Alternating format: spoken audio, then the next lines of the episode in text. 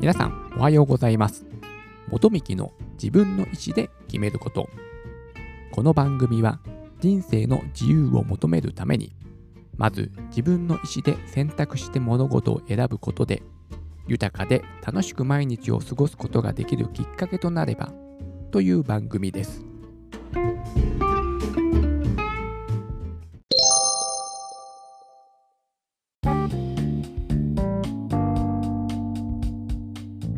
今日は寄付について少し思うところがあります。というお話をしたいと思います。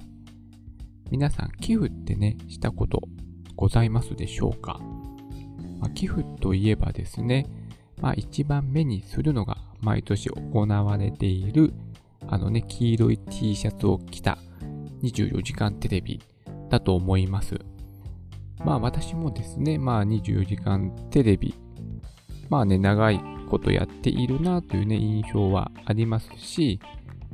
まあね、最近は全然見ないんですけども、まあね、前は24時間テレビなんかね、夜中の深夜番組とかも含めて、まあ見てたことが、まあありますので、まあ寄付、ね、寄付を皆さんして、まあその番組期間中に、まあ大きなお金を集めているというね、えー、まあテレビ番組を見て、まあ、寄付がどんなものかというのはもちろんね、あの、理解はしているんですけども、実際にね、寄付をする機会というのは、私の経験ではなかったです。はい。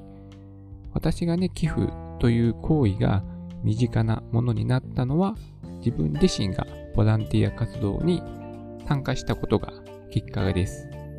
あの、私が主催してボランティア団体を作りましたので、ね、あの、私自身が資金を集めるために、えー、寄付を募ったりして、まあ、活動資金を、えー、集めるという行動をね、まあ、自分ごとととして行っていたので、まあ、一気にですね、その寄付というものが、まあ、すごく身近なものになりました。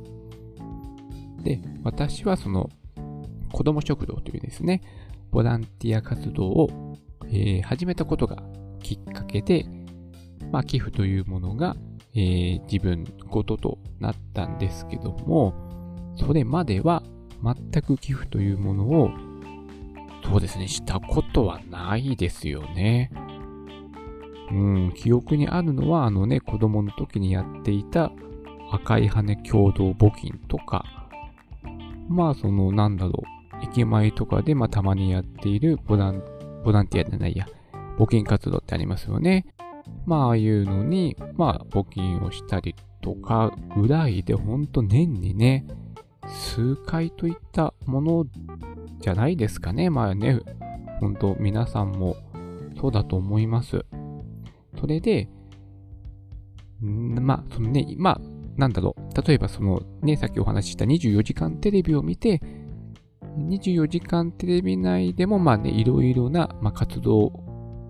団体が紹介されているので、なんかね、心に響くものがあったら、その団体に寄付をしてみようかなっていうね、気持ちはまあ芽生えると思うんですけども、まあ、とはいえですね、どこに寄付をしたらいいかとか、えー、どういった団体が寄付を受け入れているのかというのは、まあ、普通に生活してなかなかね、出会うものではないと思います、やっぱり。自分で寄付をしようというですね、行動を起こさないとなかなか、うん、出会えないですよね。まあね、一般的によく目にするのは、ユニセフとか、国境なき医師団とか、まあ、日本財団とか、ね、そういったね、まあ、大きい団体、もう世界で見ても大きい団体は、まあね、目にする機会はありますけども、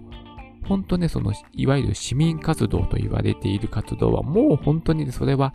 それはそれはたくさんのね、数がありますので、ね、皆さんの地域にも必ずね、あります。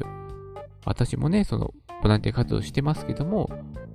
まあ、十数名の活動団体ですので、まあ小さいですよね。そういったね、小さい活動団体はね、必ず地域で点在しておりますので、えー、必ずね、自分の身近にはあるんですけども、そことね、つながるというのはですね、本当にないですよね。自分でね、つながろうと思わないと。うん。なので私もね、まあ最近、まあそういうことに関わるようになったので、まあこういったことに関心を、まあ、持つようになっています。それで私が実際に、まあ、資金を募る側、寄付をね、募る側の人間の立場として少し、まあ、ここがね、思うところがあるっていうところにつながるお話なんですけども、なかなかそのね、まあ自分たちで寄付を集める分には、まあ事前にこういうことを、あこういうことにお金を使いますっていう風な、まあなんだろう、募集要項みたいのを提示して、それに賛同してくれた人たちが寄付をしてくれるので、まあ自分たちで募れば、その寄付金を、まあ、ある程度自由に使うことはできるんですけども、まあ、なかなかですね、自分たちだけで寄付金を集めて事業事業を継続させていくというのは、もうかなり難しいです。まあ、こういった地域活動、その NPO 法人とかいう団体ですよね。非営利活動。でそういった団体に、まあ、よくあるある話は、資金がですね、やっぱり続かなくて、せっかくいい活動なのに、まあ、なくなってしまう。というのは、この活動によくある話です。で、それがなぜかというと、まあその行政からのですね、まあ助成金とか補助金とか、そういったものにやっぱ頼らざるを得ないので、そういったところにまあね、えー、募集をして、ね、審査が通ればお金がもらえるという流れなんですけども、えー、まずですね、その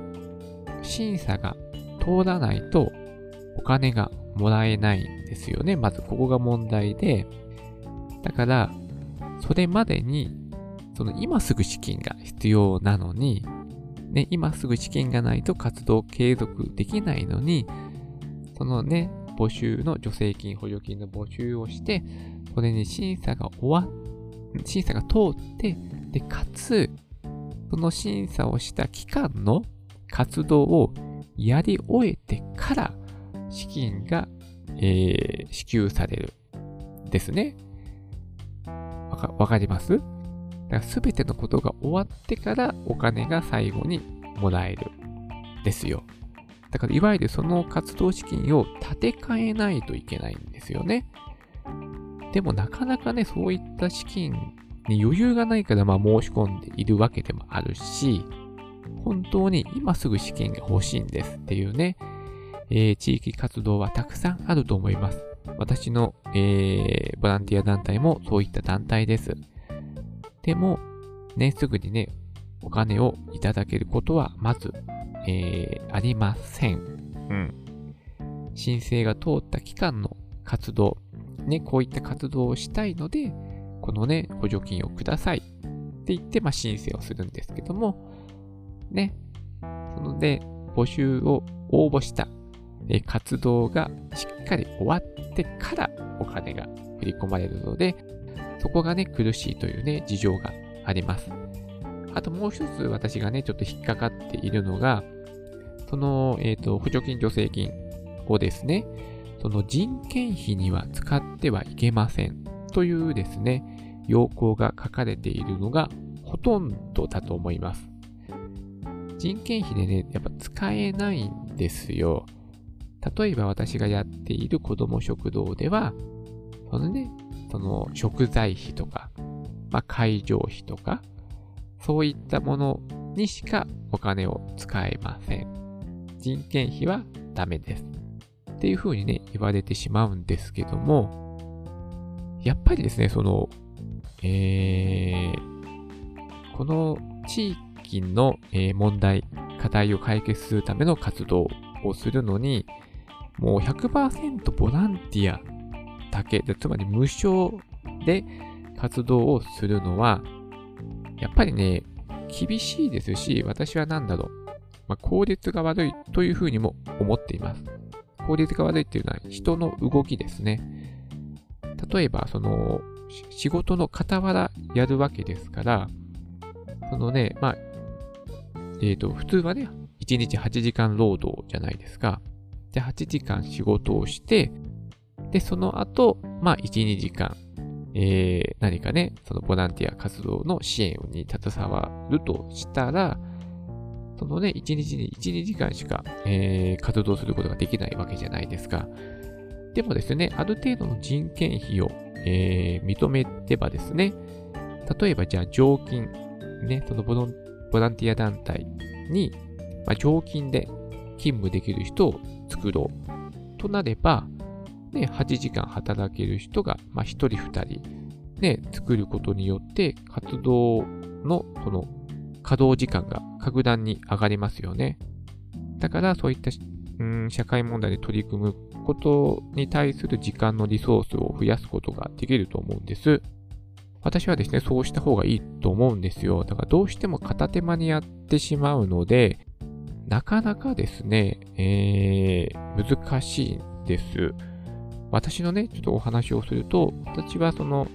ボランティア活動を始めたときは、あの、自分で飲食店を経営してました。なので、その雇われてないので、自分で自分の事業をやってたので、まあその、融通が効くんですよね。じゃあこの日ちょっとね、ボランティア活動したいから、じゃあ、午後は仕事をしないで午前中だけ仕事をしようとか、この日は休みにしちゃおうとか、というふうな、えっ、ー、と、柔軟なね、えっ、ー、と、ことができてたんですけども、私もですね、今は会社員として会社勤めをしていますので、そういった、えー、自由は全くね、もちろんなくなってしまいました。ね、いきなりね、あの、ボランティア活動したいから明日休ませてくださいとか、この日休ませてくださいとか、今日は午前中だけに仕事をしてくださいとか、そんなわがままが通用するわけないですよね。私もね、そういった雇用契約を結んで働いてます方、1日8時間、週に何日間、ね、勤務するっていう契約ね、雇用契約を結んで、ね、会社員として働かせていただいてるわけですから、そんなわがままがね、まあ、通ずるわけがないわけですよね。うん。それは当たり前のことで。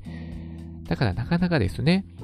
今ではそのボランティア活動に時間を使うのが、まあ、圧倒的に少なくなってしまいました。これがまあ普通の人だと思うんですね。私は今はね、会社員勤めになってるんですけども、多くの人が会社員勤めであるわけですから、なかなか仕事以外のことに時間を割くのは、なかなか難しい。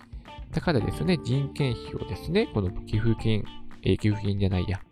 えー、補助金、助成金から人件費も、まあ、使っていいですよ。ね、まあ、ある程度。1人分は使っていいですよとか、2人分は使っていいですよとか、1日何時間までなら使っていいですよとか、そういったことにですね、もう少しね、人件費に使ってもいいっていう風にですね、していただけると、本当にそういった地域の社会問題に、えー、取り組んでくれる人材をですね、確保することがね、できるんですよ、本当に。私もですね、例えば私の、えー、最低限の人件費をもらえれば、もうそれ以上の時間を使って、こういったね、社会問題にね、取り組んでもいいというふうにね、思う人はね、私と同じようにね、いらっしゃると思います。ね。で、今ではなんか社会起業家といったね、あの、人もね、若い人たちもね、えー、増えていますから、まあ、ビジネスを用いて地域の、えー、問題を解決しようというですね、人たちも、まあ、いますので、まあ、ね、そういった人たちはね、そのビジネススキルに長けている、ね、人というのが、まあ、前提じゃないですか。なかなかね、自分で事業をやることに長けている人はね、それは少ないと思いますし、ね、やっぱりね、自分で事業をやるのは勇気がいることですので、なかなかね、それが万人ができるということではないので、ね、そういったことでやっぱ考えると人件費はですね、もうちょっとね、柔軟にえー、寄付金、助成金から使わせていただきたいなと、私はそんな風に思っています。で、まあそんな中で、まあ新しいですね、まあ寄付金の形として、まあ、寄付金とはちょっとね、ニュアンスが違うかもしれないですけども、クラウドファンディングというですね、あの、お金の集め方。これがですね、まあ、やっと認知されてきたという感じがしますよね。クラウドファンディングってね、まあ数年前はね、ポカーンって感じで、何その怪しいお金集めみたいなね、感じだったでしょうけども、今はね、そういったプラットフォームもインターネット上にあるし、まあ、クラウドファンディングっていう言葉もね、なんとなく皆さんね、このこういうものなのかなっていうようなね、イメージも湧くようなぐらい認知度は高まっていると思います。で、何か自分が応援したい。まあ、主にサービスですかね。サービスとか活動。なんかこういったえー、なんか思いがいっぱい詰まってる商品、今までにない、もうニッチな商品とかですよね。を商品化したいんだけども、資金が足らないので、ね、皆さん資金の援助をお願いします、みたいなこととか、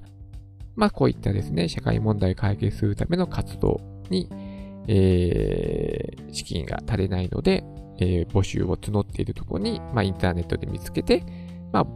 えっ、ー、と、クラウドファンディングに参加するみたいなね、ことはですね、まあ、ね、なんとなく一般的化、今はしておりますので、まあ、こういったこともですね、まあ、寄付金の新しい形なんかではないかなと私は思っています。まあ、なのでですね、まあ、こういったね、インターネットを使って、まあ、こういった資金を集める、まあ、文化が日本でも、まあね、資金を募れる方法の一つとして広がってね、もっとね、広がってもらえるといいなというふうにですね、私もその寄付を集める側の人間としても、えー、そのように思っています。はい。まあ今日はですね、寄付金について少し思うところがありますということですね、えー、私自身が寄付を集める側の人間ということもあって、今日はまこの話をさせていただきました。はい。今はまあね、そのね、24時間テレビだけではなくですね、まあ、インターネット上でそういった寄付金を、